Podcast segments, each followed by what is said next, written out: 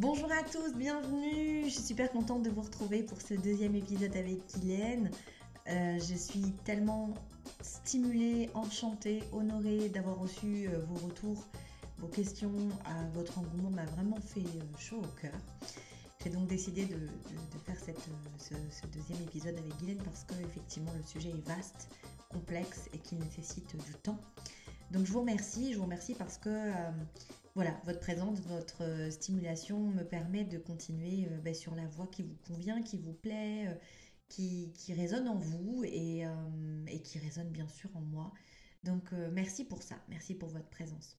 Donc cet entretien va continuer sur le chemin de l'exploration de qui sommes-nous avec notre corps, qui sommes-nous avec la nourriture et, avec ben, les dictates autour de ces deux sujets. Et aujourd'hui, après une introduction plutôt générale qu'on a faite lors du premier épisode avec un tas d'informations, euh, j'avais envie euh, de resserrer la discussion autour de notre lien et de notre relation à la nourriture, de ce qu'on sait, de ce qu'on ne sait pas, de ce qui vient euh, nous opposer à une relation saine à la nourriture. Et bien sûr, Guylaine est là avec nous pour nous répondre et pour nous éclairer sur ce chemin. Merci à toi, Guylaine, d'être parmi nous. Bonjour. Ok, Guylaine, bienvenue. Je suis super contente de te retrouver. Oui, moi aussi.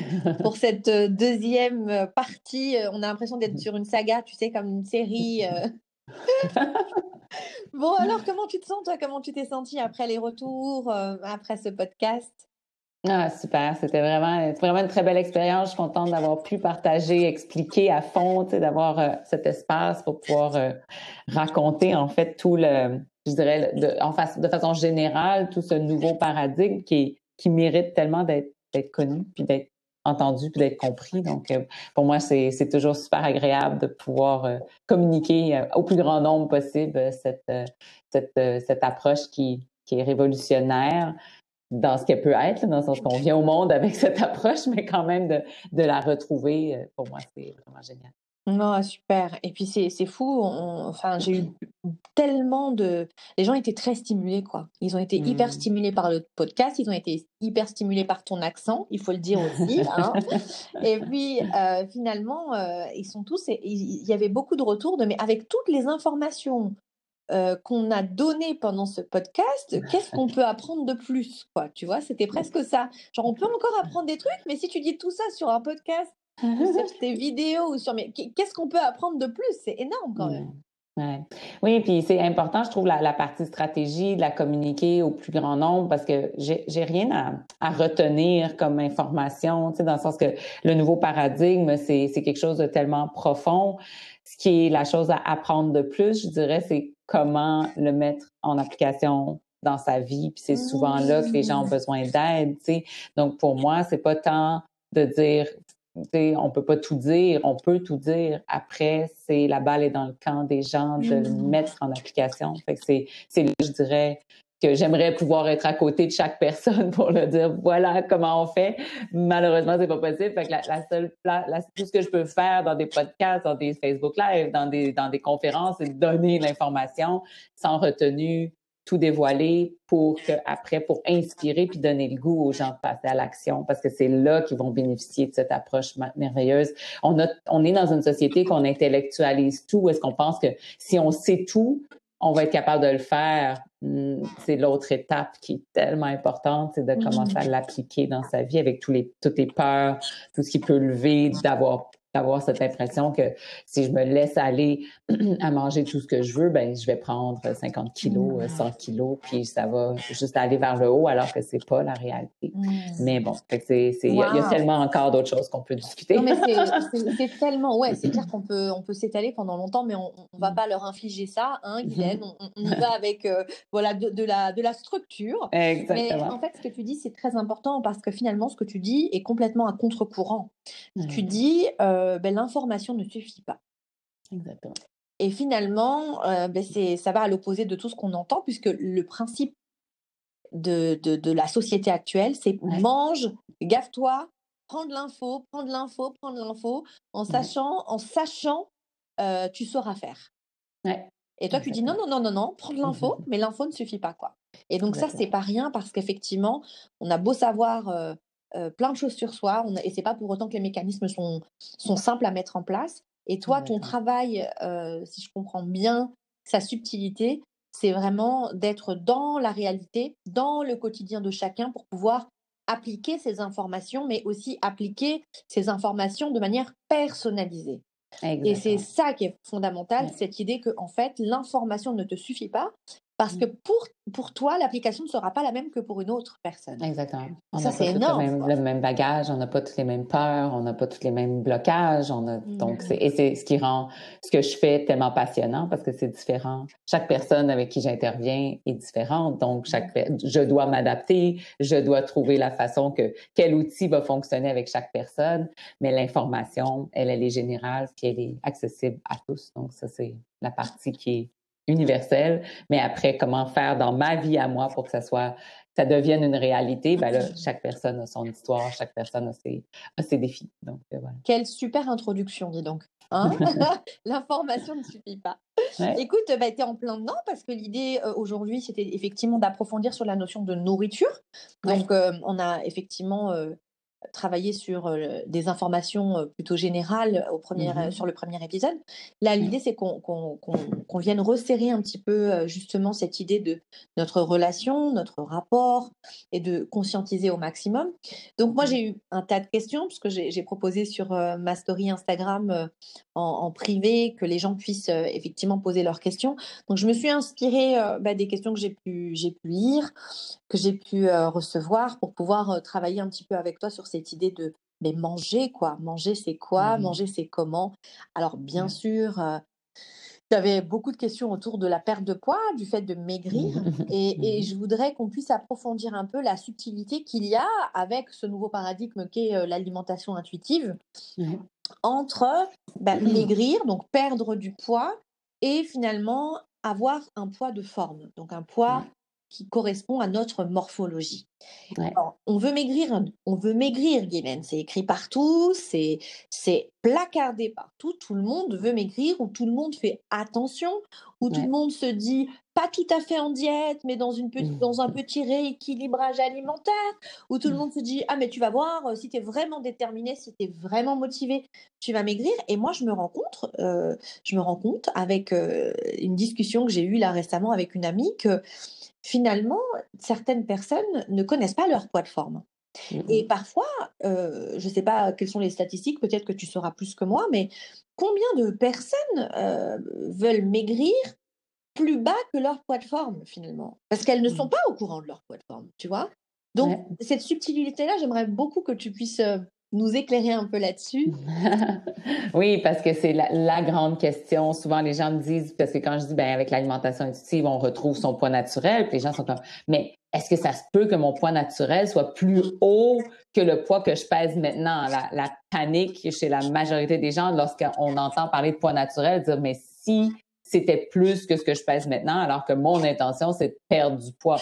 Puis, et ces personnes-là vont me dire dans le même souffle qu'elles vont euh, manger euh, en excès euh, lorsqu'il y a des aliments qui sont à, leur disponibilité. Ils vont ils vont se retrouver à, à, pas écouter leurs signaux de satiété ou de rassasiement parce qu'ils se disent que c'est le repas puis il faut manger plus. Donc tous les indicateurs sont là que la personne mange en excès, mais la crainte reste de dire mais comme je décide pas un chiffre, donc je ne fais pas le choix conscient de dire je veux peser tant, de laisser mon corps aller, automatiquement, il y a un risque pour la majorité dans leur tête que le poids soit au-dessus du poids qu'ils ont, qu'elles ont présentement.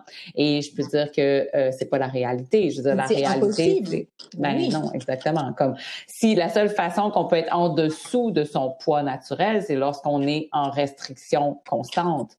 À ce moment-là, oui, on peut être en dessous de son poids naturel, et la restriction constante ben, finit par prendre tellement de place dans la vie de ces personnes-là que tôt ou tard, elles arrêtent d'être en restriction. Et c'est là le fameux yo-yo qui commence à s'installer parce que lorsqu'on se restreint, on diminue son poids et lorsqu'on recommence à manger parce qu'on s'est restreint, on reprend le poids. Donc, euh, ça, on va tout expliquer plus tard dans ce podcast, tout l'effet pervers de la fameuse restriction. Mais la première chose que je veux surtout installer dans l'esprit, c'est qu'on ne contrôle pas son poids. Et ça, c'est la chose que je peux dire qui est la plus, tu sais, la pilule la plus difficile à avaler dans tout le, le nouveau paradigme, c'est celle-là. Alors attends, attends viens, viens, on essaye là toutes les deux de répéter cette phrase. On ne mmh contrôle pas son poids. Ben, moi, rien qu'en le disant, tu vois, il y a un truc qui se passe qui est euh, presque assourdissant. On ne peut pas contrôler son poids, on ne contrôle pas son poids.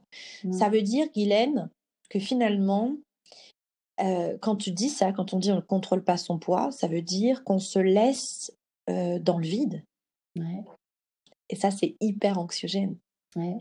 Oui, tant et aussi longtemps qu'on ne réalise pas qu'on n'est pas dans le vide parce que notre instinct de survie, je veux on n'a jamais contrôlé notre taille. On a grandi jusqu'à temps d'arrêter de grandir, puis on n'était pas anxieux de dire ah, je laisse mon corps décider ma taille, comme quelle anxiété de faire oh je vais avoir une taille un jour qui va arrêter, puis je vais être à cette taille là. Mais on, est juste comme on grandit, puis à un moment donné, ben ça arrête, puis on fait comme ok, ben ça va être ma taille pour le reste de ma vie. Certaines personnes auraient aimé être plus grandes, d'autres personnes peut-être ils peuvent avoir une taille qui sont déçus ou satisfaits, n'importe quelle réalité, mais il n'y a pas ce, moment d'être comme ouh je me lance dans le vide. Et malheureusement, par rapport au poids, la croyance est que on devrait contrôler notre poids.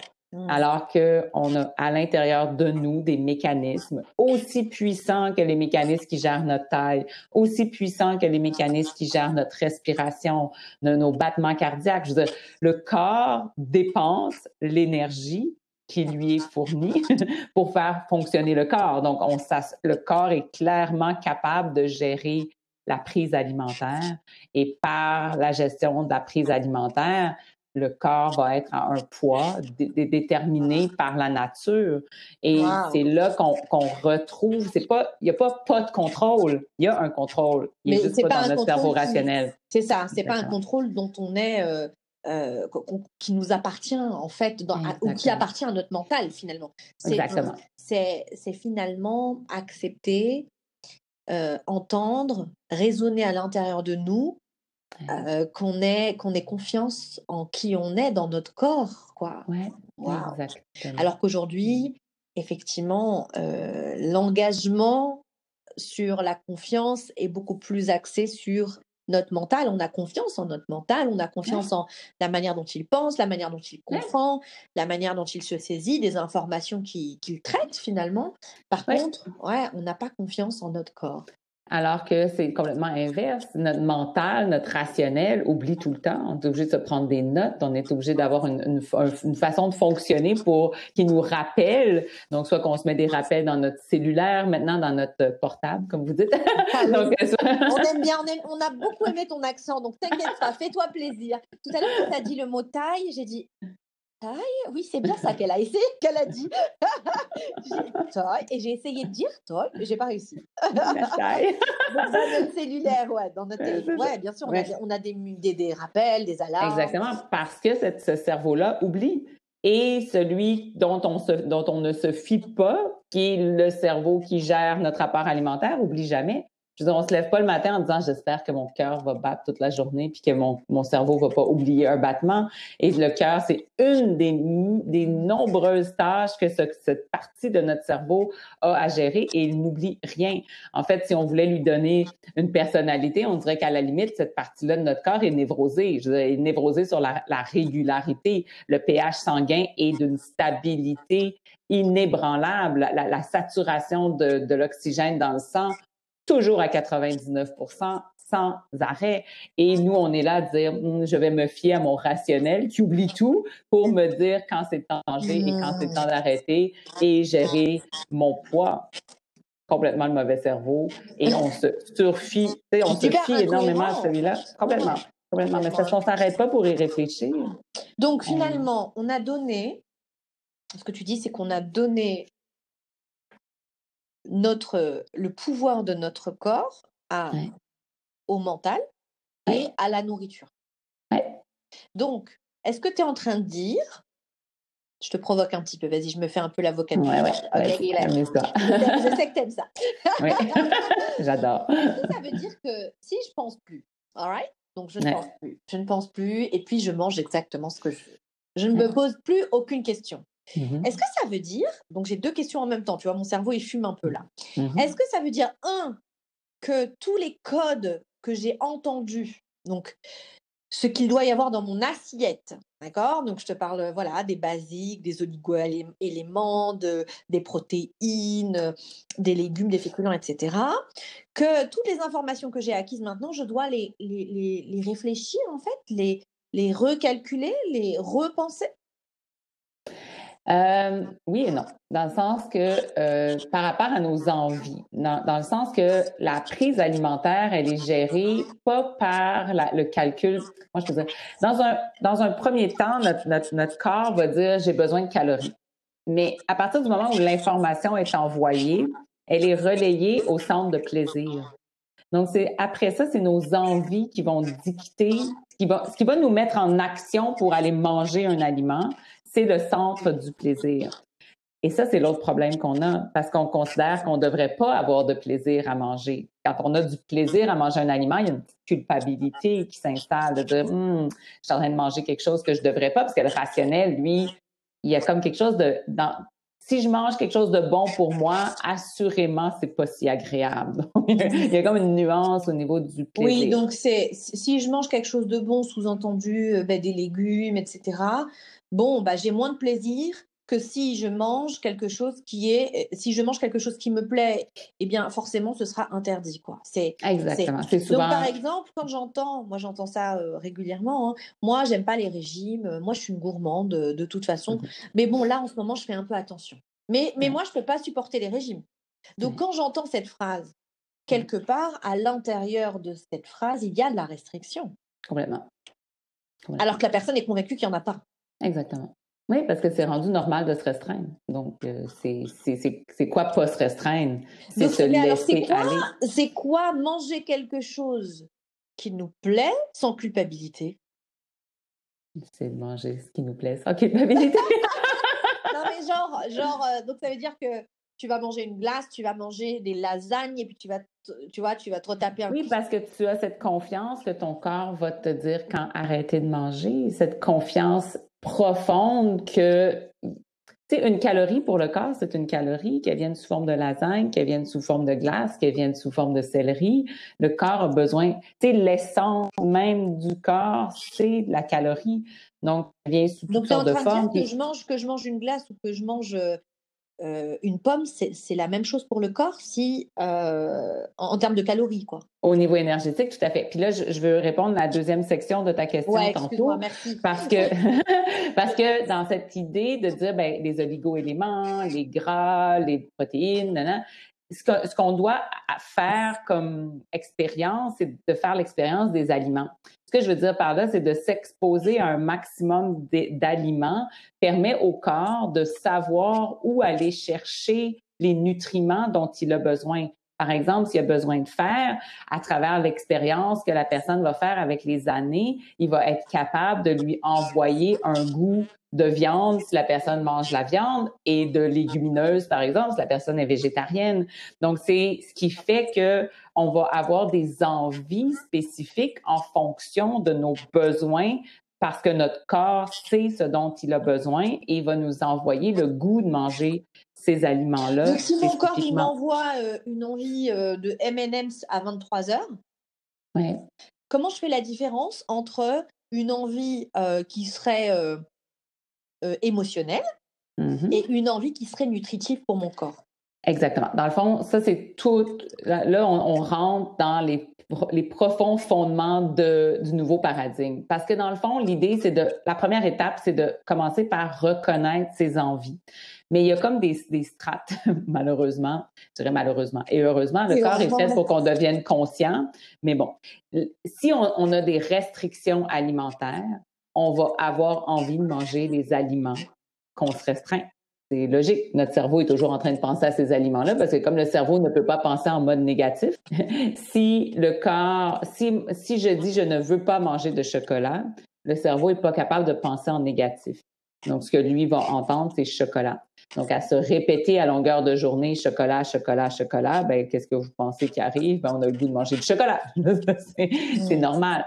Et en plus, comme c'est un aliment qu'on aime, et comme le centre de plaisir gère la prise alimentaire, à un moment donné, tôt ou tard, on ne pourra plus se restreindre et on va aller manger le chocolat. Mmh. Donc, la question, quand on a une envie, c'est de dire, est-ce que cette envie vient d'un aliment que je sais que lorsque je vais le manger, je vais me sentir coupable? Donc, si je sais que je vais me sentir coupable à manger cet aliment-là, c'est que j'ai de la restriction qu'on va parler un peu plus tard pendant la rencontre. Donc, l'autre étape, donc l'autre chose qui va nous donner des envies, c'est les émotions. Donc, les aliments qu'on se restreint, on va avoir des envies de manger ces aliments-là. Les aliments qui nous calment émotionnellement, nous apaisent émotionnellement, on va avoir envie de manger ces aliments-là. Je veux dire, le corps fonctionne aussi dans une façon de réguler ses émotions. Si nous, on ne sait pas comment les réguler, ben, le corps doit réguler ses émotions. L'émotion est toxique si elle, reste prise à l'intérieur de nous, elle est toxique. Le corps doit trouver une façon d'évacuer. Et si on ne sait pas comment, parce qu'on l'a pas appris, parce qu'on vit, moi je constate dans une société handicapée au niveau des émotions, ben, il va aller chercher un apaisement. Et là, à ce moment-là, les M&M à 23 heures peuvent être tout à fait un aliment qu'on va aller chercher pour se réconforter. L'idée, c'est de devenir conscient sur ce qu'on ressent on le sait quand on s'apaise avec les aliments. Je veux dire, ça prend, ça prend cette conscience, mais quand on se la donne, on devient tout à fait au clair. Toutes les personnes à qui je parle en rencontre individuelle me le disent. Moi, je mange mes émotions. Donc, c'est pour la majorité. Il y a des gens qui ne savent pas qu'ils mangent leurs émotions. C'est un autre, un autre euh, aspect, mais la majorité des gens savent qu'ils mangent leurs émotions.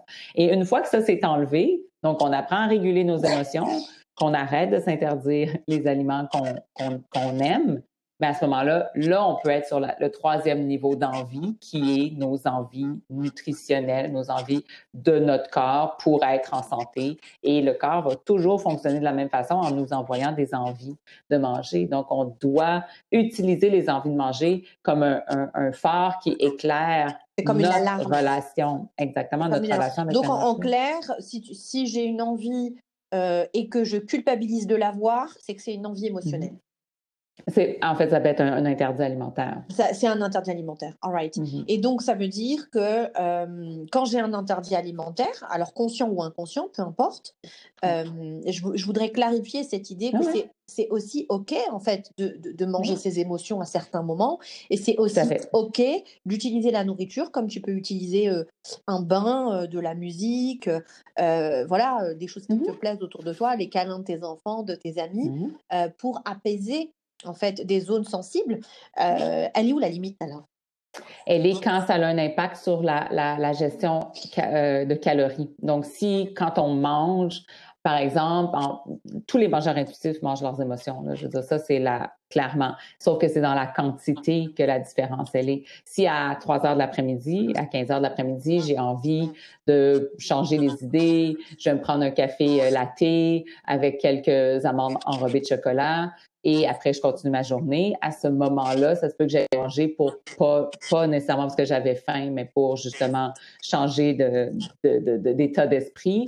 Mais le soir, je vais, mon corps va savoir la quantité de calories qui a été ingérée et il va contrebalancer la quantité qui a été prise et ça n'aura pas d'impact sur la quantité totale de calories que mon corps va prendre. Ça ne viendra pas de ma tête, ça viendra ça de Exactement. Alors que lorsque c'est problématique, c'est Pardon, il y a un autre élément, c'est que quand tu manges ton émotion et que tu le manges en conscience et que tu te dis, bah là, j'ai besoin de me faire du bien, tu dois mmh en manger beaucoup moins que quand tu ne le sais pas, en fait. Exactement. Et que tu te dis, bon, bah, tu sais quoi, vas-y, je vais me taper le, paquet d'M&M's parce que de toute façon, bah, demain, j'ai plus le droit d'en manger. Donc, mmh j'en aurai plus, j'en achète plus. c'est le dernier paquet d'M&M's de toute ma life. Donc, je vais, je vais le finir. Exactement. Donc, c'est quand souvent il y a des les aliments comme ça qui vont être et des aliments émotionnels et des aliments interdits. Donc, quand on enlève l'aspect interdit, ça ne veut pas dire que l'aspect émotionnel est plus là. ça ne veut pas dire que parce qu'il y a les émotions, que les émotions, uniquement les émotions sans même d'interdit, va faire qu'on va manger au-delà de nos besoins. Parce que le corps va arrêter de manger lorsqu'il va être apaisé mmh. et pas avant. Donc, c'est pour ça que c'est comme on y va par étapes jusqu'à arriver à de temps en temps, oui, on peut manger ses émotions, mais c'est dans des quantités qui correspondent au, bilan total de la quantité énergétique que le corps a besoin de toute mm-hmm. façon. parce que on peut pas se, c'est pas un régime. On, a des moments où est-ce qu'on veut, tu sais, le dessert qu'on va prendre à la fin d'un repas. Mais encore là, quand c'est juste pour comme garder le plaisir du repas, on va prendre une, deux, trois bouchées de dessert et non pas passer à travers deux parts de gâteau. C'est là la, la, mais pas, mais pas parce que tu te restreins, juste parce que tu n'en as plus besoin. Exactement. Donc, Guylaine, c'est hyper intéressant. Quoi. Moi, tu me stimules beaucoup. C'est-à-dire que cette idée, en fait, que si je m'abandonne à mon corps et que je lui fais confiance, d'abord, il sera régulé, d'abord. Et du coup, j'ai envie, j'ai envie de, proposer euh, quelque chose à nos auditeurs. Là, je ne sais pas ce que tu en penses, mais ça pourrait être très intéressant que chacun, euh, vous sortiez votre petit cahier, votre petit stylo, et que vous posiez euh, sur papier tous les aliments interdits mmh que vous avez à travers, voilà, et, les, et aussi les aliments qu'on considère être bons pour soi. Ça peut être un bon moyen de conscientiser. Qu'est-ce que tu en penses? Mm-hmm. Oui, tout à fait. En fait, c'est quand on travaille les interdits, c'est exactement comme ça qu'on commence. Donc, de commencer par mettre sur papier tous les aliments qui nous rendent coupables. Et des fois, il y a des aliments que c'est Ah, ben ça, je serais pas coupable si j'étais capable d'en manger juste un carré ou un morceau ou une bouchée. Mais ces aliments-là rentrent aussi dans les interdits parce que la majorité du temps, les gens, dès qu'on dit je veux manger, par exemple, euh, euh, au Québec, euh, les, les, pommes de terre sont très fréquentes dans notre alimentation, mais les gens vont dire une boulette ou une pomme de terre, c'est OK, mais trois, c'est interdit. Mais à ce moment-là, ça reste que c'est un interdit parce que qui dit que mon corps a besoin de manger juste une certaine quantité et dès qu'on dépasse la quantité, ben là, la culpabilité prend, puis il n'y a plus de plaisir à, il plus autant de plaisir à manger cet aliment-là. Mmh. Mais alors, du coup, qu'est-ce qui se passe? Encore une question un peu tordue, Guylaine, mais qu'est-ce qui se passe quand ma tête me dit je veux manger ça et que mon corps n'en veut pas? Et que je le mange quand même. Mais on n'a pas de plaisir à le manger. Et là, on a l'impression d'être protégé parce qu'on se dit, parce que j'ai pas de plaisir à manger cet aliment-là, je vais avoir plus de facilité à m'arrêter. Ce qui n'est pas la réalité parce que quand on termine un repas qu'on a mangé par parce que notre tête nous disait que c'était la bonne chose, on cherche. A quelque chose de pas, qui n'est pas satisfait, puis là, on va aller prendre un petit bout de fromage, puis là, après, on va aller reprendre un autre, parce qu'il y a quelque chose de non satisfait à l'intérieur de nous. On ne peut pas penser avoir une vie de relation alimentaire saine à manger des aliments qui ne nous satisfont pas. Donc, on doit trouver la façon d'arrimer ces deux-là, parce que, comme je disais, à partir du moment où le corps a faim, il relaye ça au centre du plaisir. C'est le centre du plaisir qui gère. S'il n'y a pas de plaisir, il ne peut pas gérer. ça va mm. Puis, en fait, comment ça fonctionne, c'est que le centre de plaisir, pour que le, la, en fait, c'est comme c'est de la dopamine qui est sécrétée. Donc, la dopamine est sécrétée dans le cerveau qui nous met en action. Donc, c'est elle qui va faire qu'on va marcher jusqu'au frigo puis aller regarder ce qu'il y a dans le frigo. Et pour qu'elle soit arrête d'être sécrétée, c'est que le, le, plaisir, mettons qu'on a imaginez ça comme une échelle de 0 à 10, mais il faut que le, plaisir soit à 10 sur 10 pour que le corps fasse OK, je suis satisfait, j'arrête d'envoyer le signal. Donc, si ce qu'on mange est à 5 sur 10 de plaisir, ben on va aller chercher d'autres choses. Même si notre quantité de calories est atteinte, parce que c'est plus c'est plus le centre de calories qui gère, c'est le centre du plaisir. Donc, tant et aussi longtemps que le 10 sur 10 n'est pas atteint, ben le corps dit pas j'en ai assez. Et cette mm. espèce d'insatisfaction autour du repas oui, C'est vraiment quand tu es là et quand tu dis j'ai envie d'un truc, mais je sais pas quoi. exactement. J'ai envie de manger quelque chose, mais je sais pas quoi. Là, je, souvent, on, peut avoir on tourne en rond, ouais. Et puis c'est, mmh. c'est pour les femmes, par exemple, ça peut être pendant la période de leurs règles, etc. Elles peuvent mmh être dans, dans, quelque chose de l'ordre de la confusion, ou quand tu rentres après une journée de travail et tu es fatigué, et tout est un petit peu confus et tu sais plus vraiment ce que tu as envie de manger mmh et tu sais pas écouter en fait ce que ton corps Exactement, te dit. parce que c'est pas tant parce qu'on ne sait pas, c'est que souvent ce qu'on aurait envie de manger, on ne veut pas se l'autoriser. Donc, euh, on, on creuse pas. Ça m'est arrivé des tonnes de fois où est-ce que j'avais quelqu'un devant moi qui disait j'ai aucune idée ce que j'aurais goût de manger, à faire les plongées, l'écoute, cinq minutes max. La personne était comme oh j'aurais envie de manger. Genre j'ai pas mangé ça depuis dix ans. Ben oui, c'est sûr. Mm. Donc, euh, une personne était, j'ai envie de manger un beigne avec un café d'une chaîne ici euh, au Québec. J'étais comme, était là, je, je, me, je me suis, je me, j'aurais jamais pu savoir que j'avais envie de manger ça si j'avais pas fait l'exercice avec toi parce que c'est des blocages tellement intenses de se dire, je peux pas penser m'autoriser ça. Donc, c'est pas tant parce qu'on sait pas, c'est parce qu'on on en vient avec une restriction tellement intense qu'on on veut plus savoir parce que c'est trop menaçant. Donc, on les a abordés tous les deux, hein, mais en clair, l'ennemi, euh, les ennemis de l'alimentation intuitive, du mangeur intuitif, c'est la culpabilité et la restriction. Quoi. Tout à fait. Tout à fait. Et c'est le lot des diètes. Je veux c'est ça qui est dommage parce que c'est les diètes. Je veux c'est exactement ce que les diètes créent, la culpabilité et la restriction. C'est tellement aller dans le mur de continuer à penser que c'est la solution, alors que c'est l'inverse de la solution. Donc en vrai, ça veut dire que bah moi, euh, j'ai entendu toute ma vie qu'il fallait manger trois repas par jour, mais peut-être que c'est pas ce dont j'ai besoin. Tout à fait. Mmh. C'est dingue. Donc, euh, moi, il y a quelqu'un à qui je pense là, euh, une cliente à moi, qui ne supporte pas de manger autre chose que, que, du blanc. Donc, elle, elle, mange que des féculents, principalement des féculents. Et puis, elle mange quelques crudités, tu vois, mais elle mange pas de légumes. c'est pas ça, elle aime pas ça. Mmh. Pourtant, son corps, il a besoin de légumes. Mmh. D'accord. Comment, comment, où, est le dysfonctionnement là sur le plan physiologique entre son, son désir, que je mets entre guillemets, parce que son désir va naturellement vers des pâtes, tu vois, des, des, pommes de terre, du riz, etc., et ses besoins nutritifs. Mm-hmm. Mais comme je disais tantôt, c'est que c'est sûr que ça vient aussi d'une exposition. C'est pour ça qu'à la, période de l'enfance, c'est le moment d'exposer au maximum d'aliments parce que le corps va aller chercher les nutriments où il sait qu'ils sont.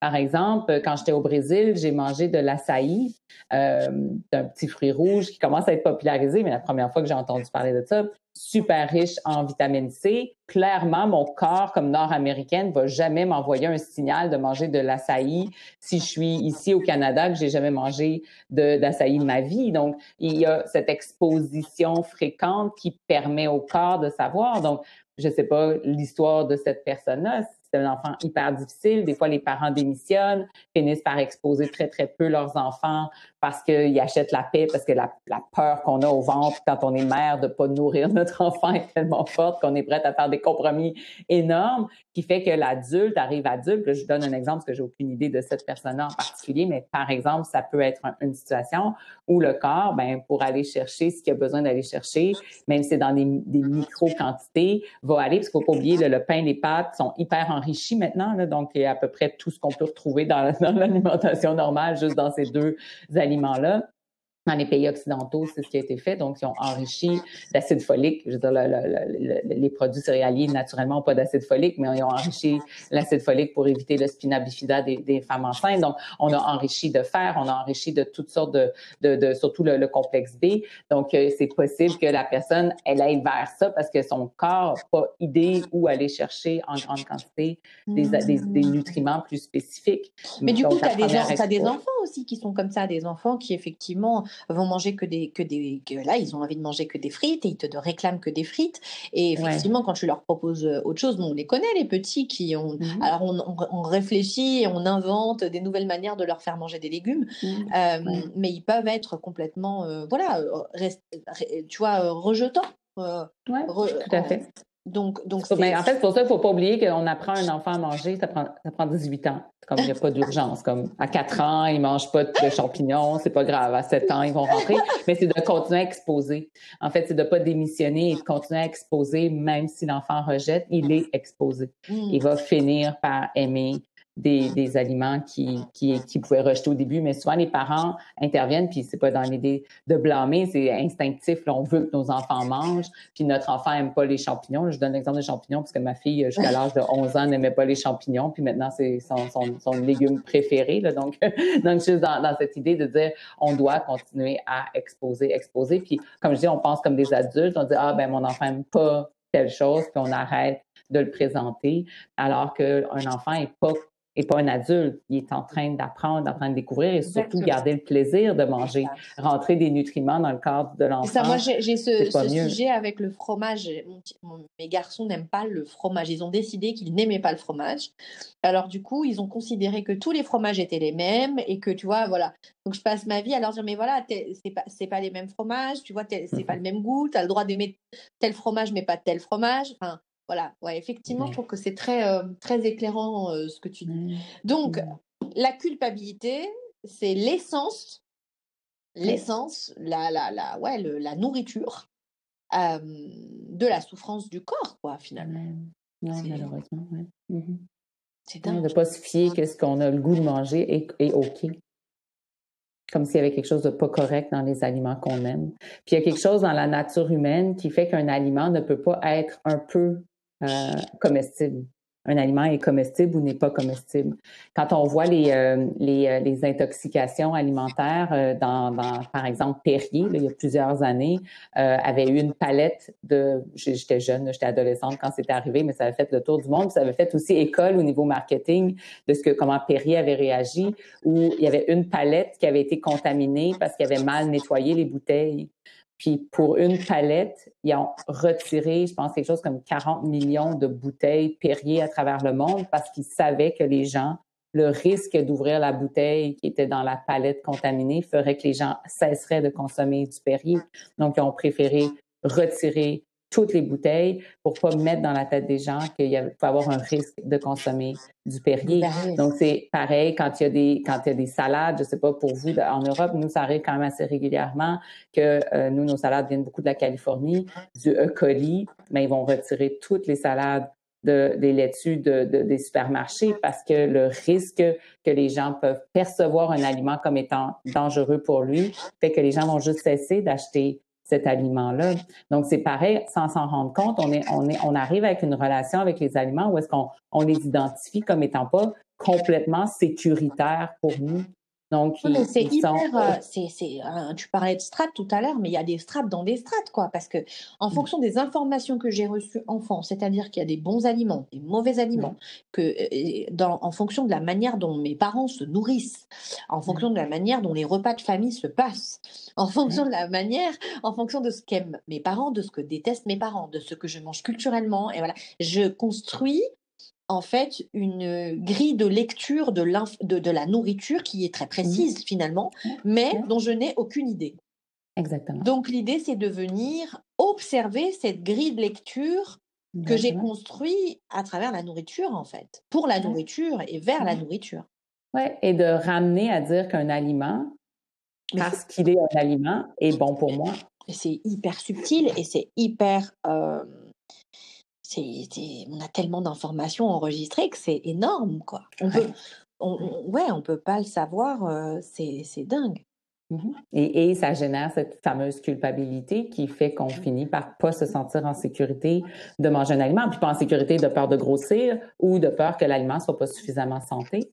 Donc, c'est les deux enjeux qui sont là et qui fait qu'on est, quand on mange un aliment puis qu'on n'est pas en sécurité, automatiquement, on ne peut pas avoir un lien sain avec cet aliment-là et on ne peut pas avoir le maximum de plaisir à manger cet aliment-là et notre cerveau ne peut pas dire OK, j'ai été satisfait dans la quantité que mon corps énergétiquement a besoin. Donc, on se retrouve à toujours manger plus.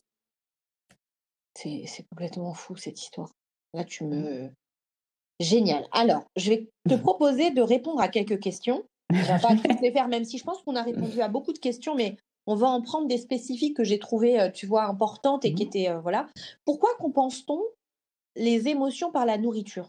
Mmh En fait, il y a deux voies de, gestion émotionnelle. La voie directe, donc d'agir avec nos comportements ou restructurer notre pensée. Quelqu'un nous a fait de la peine, et on peut dire, est-ce que ma lecture de la situation est adéquate? Est-ce que la personne m'a vraiment ignoré lorsqu'elle est rentrée dans le bureau puis qu'elle m'a pas regardé ou mm-hmm. parce qu'elle avait, elle était pressée puis c'est juste qu'elle avait quelque chose elle-même dans sa tête mm-hmm. qui fait que dans le fond, je suis en train d'avoir une émotion que je peux recadrer euh, mentalement en utilisant mon rationnel. Donc ça, c'est restructurer la pensée ou agir, donc aller voir la personne et expliquer la situation et demander qu'est-ce qui s'est passé. Donc, on agit sur la situation. Deux façons qui sont les façons directes d'agir sur nos émotions. Les émotions, on appelle, on dit, c'est de l'énergie, le E in motion, en action. Donc, les émotions sont là pour nous faire bouger. Quand on ne sait pas gérer nos émotions parce qu'on a soit peur que la personne nous, nous, de bord. Souvent, les gens vont dire, ben, je vais choisir mes batailles. C'est pas assez important pour que j'aille parler avec cette personne. Mais la personne reste donc prise avec son émotion ou est pas capable de recadrer. C'est sûr que la personne m'a ignoré parce qu'elle veut me faire payer X, Y, Z parce que la dernière fois, là, là, là, on sait comment est-ce qu'on peut se raconter des histoires. Mais l'émotion reste prise à l'intérieur du corps et la seule, la seule porte pour la personne qui mange ses émotions pour s'apaiser, devient la nourriture. Donc, l'émotion primaire est la tristesse. La personne va manger parce qu'elle se sent triste de se sentir rejetée ou de se sentir ignorée. Et ensuite, elle va manger et souvent l'émotion secondaire va être la honte, la culpabilité, le dégoût d'avoir été trop mangé. Et la, personne se retrouve à, tourner en rond comme ça dans une, boucle émotionnelle qui n'a plus rien à voir avec l'émotion primaire. Donc, Mais celle-là, donc ce que tu dis, c'est que l'expérience en fait, l'expérience de la vie provoque des émotions, ok? Mmh, Et quand elles ne sont pas traversées, eh bien, on va utiliser la nourriture pour nous faire croire qu'on les traverse. Mais en fait, on ne les traverse pas parce que juste, on met un pansement dessus et du coup, ok. Donc, de la même manière qu'on peut provoquer des maladies, provoquer à cause de la manière dont on gère nos émotions, mmh provoquer des, des, des, relations voilà, difficiles, mmh avoir un rapport avec soi et son image compliquée, eh bien, mmh on a aussi un rapport avec la nourriture compliqué quand on ne traverse pas l'émotion. Donc, c'est beaucoup plus global. All right, oui, super. c'est pour ça que je trouve génial cette approche parce que non seulement on arrête de manger, qui est souvent la raison première pourquoi les gens viennent consulter, et en même temps, ben, ils arrivent à gérer leurs émotions positivement dans leur vie. Donc, ils ont une, un sentiment de, de, empowerment, de se sentir beaucoup plus en action dans leur vie. Donc, c'est pour moi, je dis toujours une pierre deux coups parce que le, le, vrai problème n'est pas tant de manger ses émotions, c'est de ne pas être capable de les gérer parce que nos émotions. Alors ça, c'est intéressant dans la mesure où effectivement, je mange parce que je suis triste, comme tu dis, et ou, que je mange parce que je, je, suis en colère, par exemple, et donc mm-hmm. que ma colère est une émotion parasite parce qu'en vrai, je suis triste et que je la cache derrière. Bah mais par exemple, mais par exemple euh, moi, je sais que je mange beaucoup quand je suis contente et quand je suis excitée. Tu vois, quand euh, mmh j'ai un projet, que j'ai une journée complètement dingue, que voilà, ça peut me. C'est pas la tristesse qui va venir alimenter. Euh, tu vois, c'est la joie plutôt. C'est même cette idée de, de cuisiner. Moi, j'adore cuisiner. Donc, cette idée que voilà, on va se rassembler, etc. Quelle mmh. émotion n'est pas traversée dans ces moments-là, finalement? Oui, c'est ça. Dans le fond, au niveau de la, joie, lorsque les gens vont manger leur joie, c'est souvent plus au niveau des interdits.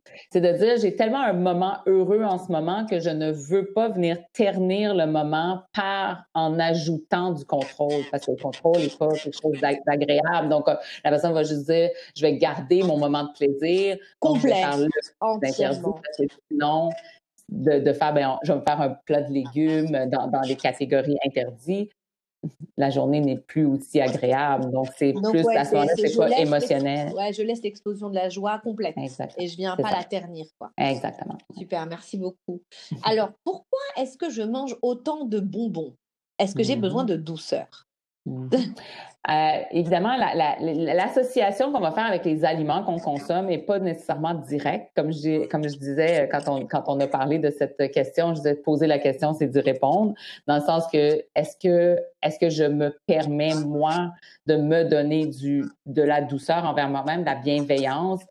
Est-ce que j'ai un discours complètement destructeur dans ma tête? Parce qu'il y a aussi notre euh, tête qui est capable de aussi se, frustrer. On se frustre contre nous-mêmes, on se critique, on, on, se tape sur la tête. Donc, ça aussi peut générer énormément de sensations désagréables. Souvent, je fais faire comme exercice aux gens de dire, imagine-toi que pendant une journée, tu aurais la voix qui, dans ta tête qui serait ta coloc. Qu'est-ce que tu auras envie de faire avec cette coloc à la fin de la journée? Pour plusieurs, elle se débarrasserait de la coloc. Et pourtant, la coloc est dans la tête, puis les gens font rien pour la faire taire parce qu'ils savent pas encore là. C'est juste parce qu'on sait pas. Si on savait, on le ferait. Donc, l'idée, c'est d'apprendre à taire cette coloc. Un, puis deux, à ce moment-là, il y aura moins d'émotions négatives. Toute cette idée d'aller vers la bienveillance, la compassion, c'est cette voie-là probablement qui est utilisée chez cette personne pour s'apaiser, pour se calmer. Mmh. Mais du coup, cette notion que le sucre appelle le sucre, t'en fais quoi? Parce que cette tu vois, cette idée que de bon nombre, bon, on a bien sûr la mode du zéro sucre, etc. Mais mmh cette idée que si je mange du sucre le matin, j'aurai envie de sucre toute la journée, donc il faut éviter le sucre parce que, enfin voilà, tu vois, tout, tout, tout, ce, tout cette espèce mmh. de, de, loi en fait autour de, du sucre. Ouais, qu'est-ce que tu en fais là à cet endroit-là? Oui, ben en fait, c'est la même chose encore dans les interdits. Donc, les, les interdits comme un barrage. Puis quand, on, quand la digue cède ou le barrage cède, il n'y a pas juste deux gouttes d'eau qui tombent, c'est tout le, le, flot en arrière. Donc, cette espèce de si je mange comme, tu sais, une personne qui dit je mange pas de chips, au moment où elle veut prendre une chip, elle vide le sac. Tu sais, c'est, c'est que ça crée des interdits. C'est que quand on, on, se permet de les manger, on les mange pas avec, euh, avec euh, contrôle et avec euh, on, y va à fond. Donc, ça, veut simplement dire qu'on est en train de s'interdire de manger cet aliment. Il faut simplement se rappeler, il y a trois nutriments que le corps a besoin. Le sucre, le gras et les protéines. Je veux dire, le sucre n'appelle pas le sucre. Le sucre va appeler le sucre quand on s'interdit de manger du sucre. Le sucre fait partie des trois seuls nutriments dont le corps a besoin pour fonctionner. Mmh. C'est pas, c'est pas une dépendance où on peut dire oui, on est dépendant au sucre, dans le sens qu'on est dépendant, on est aussi dépendant de l'air qu'on respire. Sans air, on meurt. Donc, sans aliments, on meurt. Donc, on prend beaucoup d'aliments. Et évidemment, quand on, quand on gère nos émotions. c'est énorme. C'est, ce qu'on, en fait, c'est ce qu'on se raconte du sucre qui appelle le sucre. J'adore, non mais j'adore. Et aussi la, gestion émotionnelle. Il ne faut pas nier la gestion émotionnelle. Si on, on a le, le sucre apaise, et si on n'a pas de stratégie positive pour gérer nos émotions, assurément, on va toujours être pris, mais c'est pas le le problème, c'est notre mauvaise gestion émotionnelle. Alors, et j'ai une, question qui est vraiment euh, très importante et avec laquelle euh, je, te propose de clôturer. Euh, comment réussir à surmonter ce blocage et ce manque de motivation? Ce blocage étant donc, ce blocage étant le manque de motivation, d'après ce que j'ai compris, à manger des choses qu'il faut manger. Mais en fait, c'est ça, c'est simplement d'aller travailler ses autres envies. On peut pas, on peut pas se motiver à manger des aliments sains. On peut simplement permettre au corps de pouvoir avoir accès à cette partie-là de lui-même qui dit, OK, maintenant, je peux envoyer des envies d'aliments sains parce qu'il n'y a plus d'interdits alimentaires, parce qu'il y a une gestion saine des émotions et naturellement, le corps va envoyer le centre de plaisir va toujours être la place qui gère les besoins, la, prise alimentaire. Donc, quand il n'y a plus d'émotions à gérer, quand il n'y a plus d'interdits alimentaires, ben, ce que le corps va donner comme envie, c'est des aliments qui sont sains pour lui. Et c'est ce qu'on constate avec les études. Lorsqu'on regarde les études sur les mangeurs intuitifs, ils ont une meilleure alimentation, une alimentation plus saine que la population générale parce qu'ils ont du plaisir à manger des aliments qui sont bons pour eux. Mais là, tu es en train de, es en train de démonter toute, une, toute une idéologie autour du fait que faire du sport et bien manger, c'est parce qu'on a assez de force mentale et assez de motivation. Tout, en fait, toute l'industrie de la diète et l'industrie du fitness est construite là-dessus. Exactement. Exactement. Comme si manger était un sport, mais non, manger n'est pas un entraînement. Donc oui, pour aller, pour aller au gym, on doit choisir d'aller au gym. Ce n'est pas quelque chose qui vient naturellement, mais manger, c'est essentiel. Manger, c'est la survie. Donc on, on, peut se fier que si on lâche prise, si on reconnecte sur notre corps, notre corps va nous envoyer les aliments qui sont bons pour nous et quand arrêter de manger et quand c'est le temps de manger. Après, nous, tout ce qui nous reste à faire, c'est de s'assurer qu'on a un frigo avec des aliments dedans, puis les cuisines. Donc, ça prend beaucoup et d'avoir et de, et de savoir lire le corps à sa juste place, quoi. Waouh. Eh bien, Guylaine. Pour après faire d'autres choses. Si, si, je comprends bien, Guylaine, tu es une révolutionnaire. c'est ça. J'aimerais. J'espère bien que ça va faire une révolution. Que ce soit à travers moi, à travers toi, Asma, n'importe qui, en autant que ça fasse son chemin, parce que c'est tellement triste de penser que certaines personnes vont passer leur vie à croire c'est parce qu'ils manquent de volonté. moi, je leur dis, il faut être, faut être prétentieux de croire qu'on peut avoir plus de volonté que son instinct de survie. On ne peut jamais faire son instinct de survie. C'est impossible. C'est un combat contre toi, quoi. Mmh. Donc, quelque chose de tellement puissant. Je veux dire, on est presque 8 milliards d'êtres humains sur la Terre. L'instinct de survie démontre clairement qu'il fonctionne à merveille. On ne peut pas le battre de créer des fausses famines en, espérant, se disant que parce qu'on manque de, volonté quand on arrête, quand on n'est plus capable. C'est complètement absurde. C'est absurde. Dommage. Mais ouais, c'est fou. C'est fou parce que c'est à la fois complètement euh, déculpabilisant parce que mmh c'est ce dont ont besoin, ce dont les gens ont besoin, c'est-à-dire se déculpabiliser de cette idée qu'ils sont pas assez ceci, pas assez cela, qu'ils mangent pas assez ceci, qu'ils mangent pas assez cela. C'est comme si on le, chacun pouvait se réapproprier sa liberté d'être avec la mmh. nourriture, mais d'être aussi avec ses émotions. Et en fait, c'est toute une autre manière de vivre. Et qui a, voilà, mmh qui a ses propres codes, qui a sa propre culture, qui a sa propre écoute et qui a son propre langage. Complètement. Complètement. Mmh. C'est ailleurs. Merci Guylaine. Ça fait plaisir. Merci, je, suis très touchée par cette discussion encore une fois. J'ai hâte de la prochaine. Et la prochaine, elle portera, euh, j'espère, euh, sur cette image du corps et sur comment, comment mon corps est à moi et quel regard j'ai sur mon corps et pourquoi j'ai ce regard-là. Donc, euh, j'ai hâte. Comment tu te sens, toi? Ah, j'ai super hâte parce que c'est le sujet. Tu sais, je peux dire que la, la, relation toxique avec la nourriture est souvent en lien avec une image négative du corps. Donc, on doit absolument pouvoir nommer ce qui se passe avec le corps, finalement. Ouais. ouais.